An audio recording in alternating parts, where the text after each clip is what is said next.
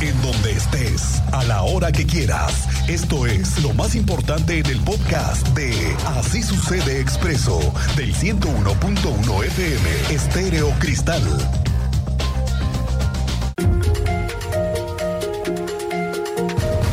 Ayer lo confirmábamos.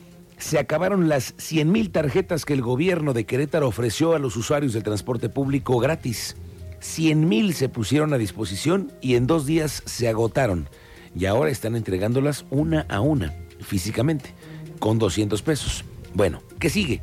Que la siguiente semana ya veamos operando el carril confinado de 5 de febrero. Ahora sí ya está listo. Ayer hubo una supervisión completa a las estaciones de Crobús y todo indica que estarán operando la semana que viene probablemente el martes. De hecho, mañana se dará un anuncio al respecto del carril. Entonces, el gobierno habría anunciado también que en la Sierra de Querétaro se buscará ampliar el servicio de Crobús.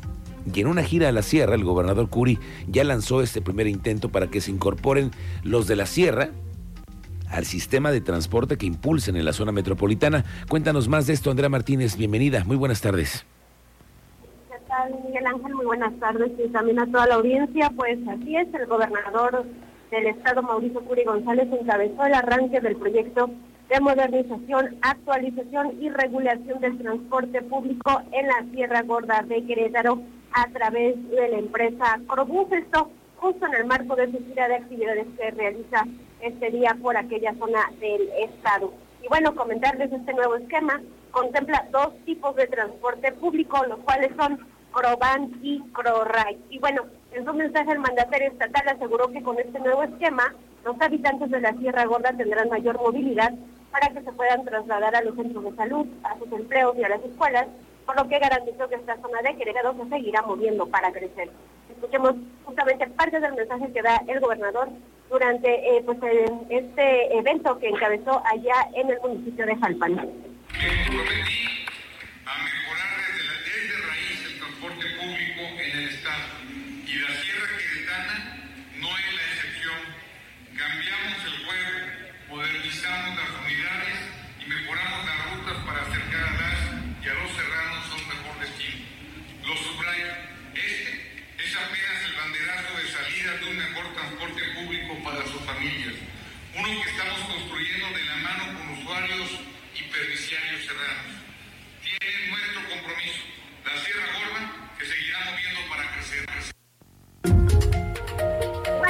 detallarles que eh, en el caso de las Crovan, que son camionetas tipo van, van a circular en las comunidades de los municipios de Pinal de Amoles, Jalpan, Arroyo Seco, San Joaquín y Peñamiller, a fin de brindar servicio a los habitantes para tener una mayor movilidad. Este esquema contempla 29 rutas, de las cuales 19 iniciarán en esta primera etapa con 21 camionetas nuevas y darán servicio a más de 50 mil beneficiarios de más de 128 comunidades. El municipio de Jalpan contará con seis rutas, habrá una en Arroyo Seco, seis en Pinal de Amoles, una en Anda de Matamoros y una más en San Joaquín. El costo de estas nuevas rutas del Corobán dependerá del destino y tendrán tarifas eh, que van desde los 10 pesos hasta los 230 pesos. Por su parte, el esquema de CrossRide consiste en 45 permisos para vehículos particulares que ofrecerán traslados en diversos puntos de la sierra y también hacia acá, a la capital queretana. Será en autos que se encuentren en óptimas condiciones y que cuenten con seguro de vida con una tarifa de 300 pesos. Esta fue la información, Miguel Ángel. Muy bien, gracias. Gracias, Andrea Martínez. Vamos a estar pendientes de cómo avanza este nuevo proyecto del sistema de transporte que va a integrar a los municipios de la Sierra. Es, le digo, otro intento, ¿eh? Un intento más para que ahora sí el proyecto de Crobús se amplíe y llegue a otros municipios, no solamente en la zona metropolitana. Vamos a otras cosas. Le platicaba esta semana de otro accidente ocurrido en las inmediaciones de la zona de 5 de febrero, porque una empresa, que ya sabemos cuál es, por cierto, UC Telecomunicaciones, fue la que averió un ducto que lleva agua potable en la zona de Pigmenio González. Eh, Luis Vega, el vocal de la CEA, informó que la empresa UC Telecomunicaciones está en la disposición de reparar el daño que causó la fuga de agua en Epigmenio González. La compañía deberá pagar los daños y gastos de reparación a la infraestructura por el volumen de agua perdida también otro tema que es el agua no comercializada y también las pipas que se enviaron a más de 20 colonias que se vieron afectadas por la interrupción del servicio. Me voy apenas a reunir con la empresa de lo que me interesaba primero era reparar, de hecho lo acabamos reparando nosotros, lo empezaron reparando ellos, no pudieron a la primera y entró nuestra gente, el personal de la SEA de, Gerardo Ortega y de Ana Berta, entraron directamente a, repararlo y quedó ayer. Entonces apenas me voy a sentar con ellos para cuantificar, apenas nos cuantificaron ayer la, el, agua, el agua que se tiró, nos falta cuantificar el agua no comercializada, también saber cuántas pipas mandamos durante estos dos días para, para ver, para ya sentarme con ellos y poder, realmente más que una multa es pues, que nos paguen absolutamente todo lo que, lo que, lo, que se que se Que les paguen todo.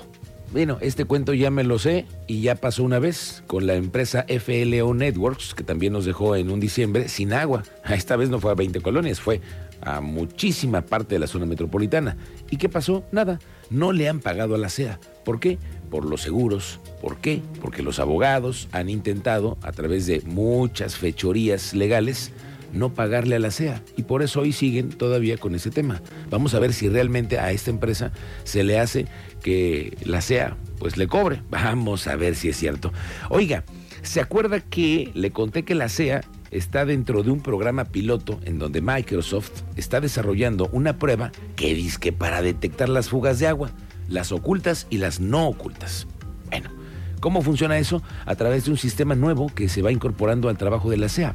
Hoy el coordinador general de la CEA, que es Gonzalo Álvarez Cerecero, nos explicó que la implementación de este programa es en 350 kilómetros de una tubería en donde va a haber 3.500 sensores cada 100 metros.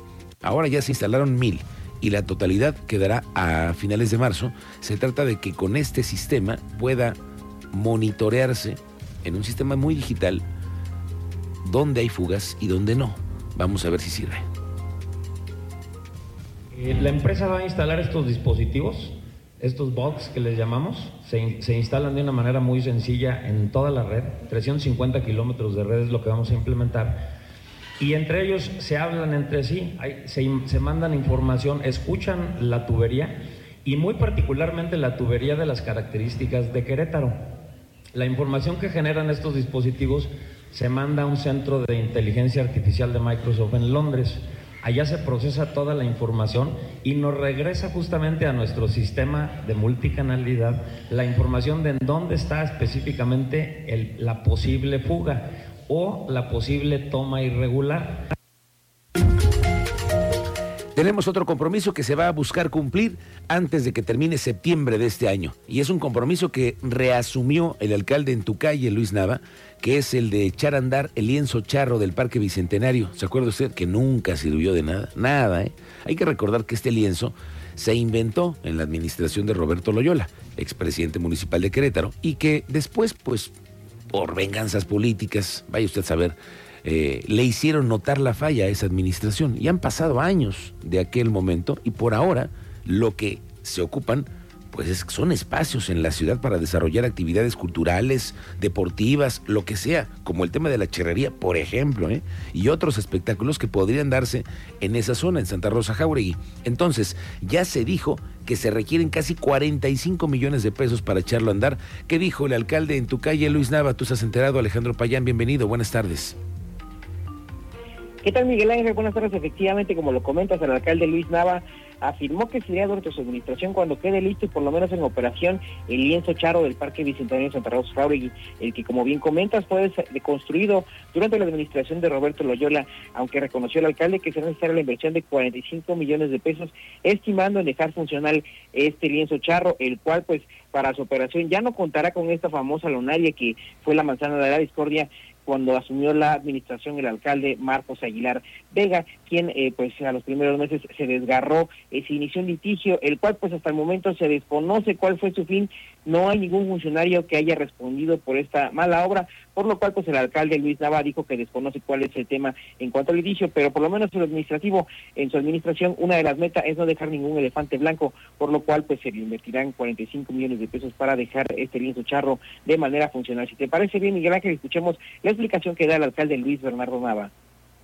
Tenemos o teníamos nuestros propios eh, compromisos en términos de inversiones, de proyectos, de obras, eh, obras de movilidad, puentes, vialidades nuevas, en fin, este centro de innovación, el Parque La Queretana, etcétera, y obviamente pues el invertirle recursos a algo que no estaba dentro de lo programado o de lo comprometido en, el, en el inicio de la administración, pues era, es un poco más complicado, pero lo vamos a, a poner en marcha, lo, lo que queremos es que sea un espacio que se use y que esa inversión que se realizó en su momento, pues genere un fin público. Podemos, podemos decir que hay una garantía de que será tu administración la que deje este pueblo por lo menos en marcha y operando.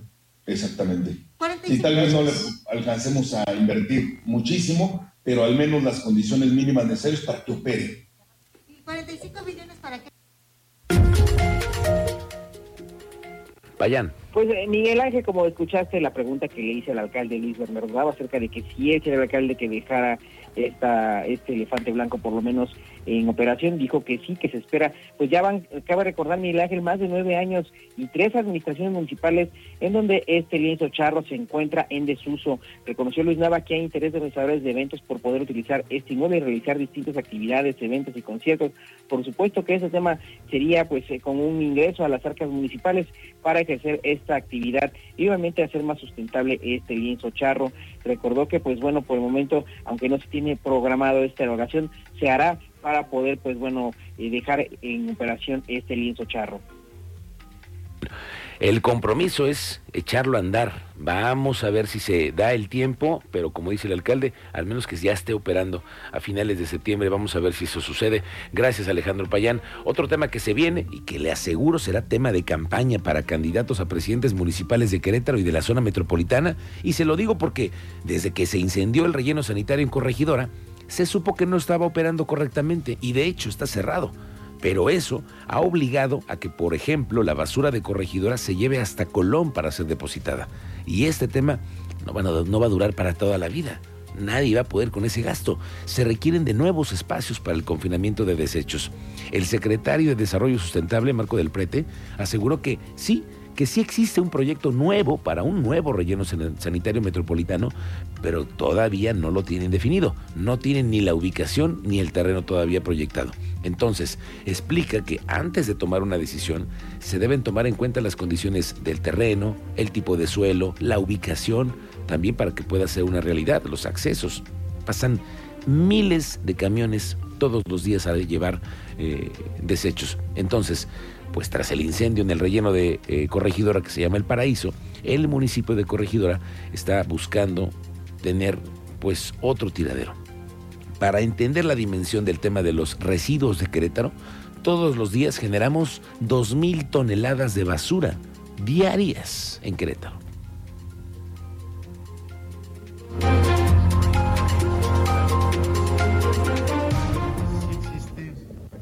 No, perdón, pero no está no está definido. ¿Por qué?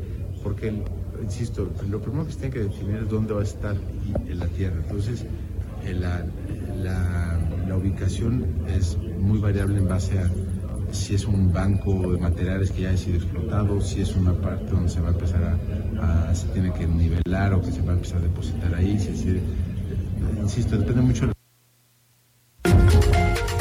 le digo que es una bomba, ¿eh? Este tema del relleno sanitario va a ser un tema que van a tener que hablar de él todos los candidatos a la zona metropolitana en los próximos meses. Ya verá usted. Bueno, les queremos mandar un saludo para todos los comerciantes del mercado de la Cruz que nos escuchan y que además a todos los clientes del mercado, que somos muchos. Aquí le vienen noticias respecto al estacionamiento y la construcción que trae el municipio en este lugar. Que esta semana van a alcanzar ya el 70% de avance en la construcción del nuevo estacionamiento. Actualmente se está en una etapa de colocación de los pilotes que sostienen la plancha de concreto en el primer piso y de ahí se seguirán con la estructura, etcétera. Dice la secretaria de Obras Públicas que en marzo van a terminar el proyecto. Eh, esta semana llegamos al 70, ya estamos colocando todo lo que es la estructura metálica para albergar la losa cero, es decir, los entrepisos que lleva cada uno de los niveles.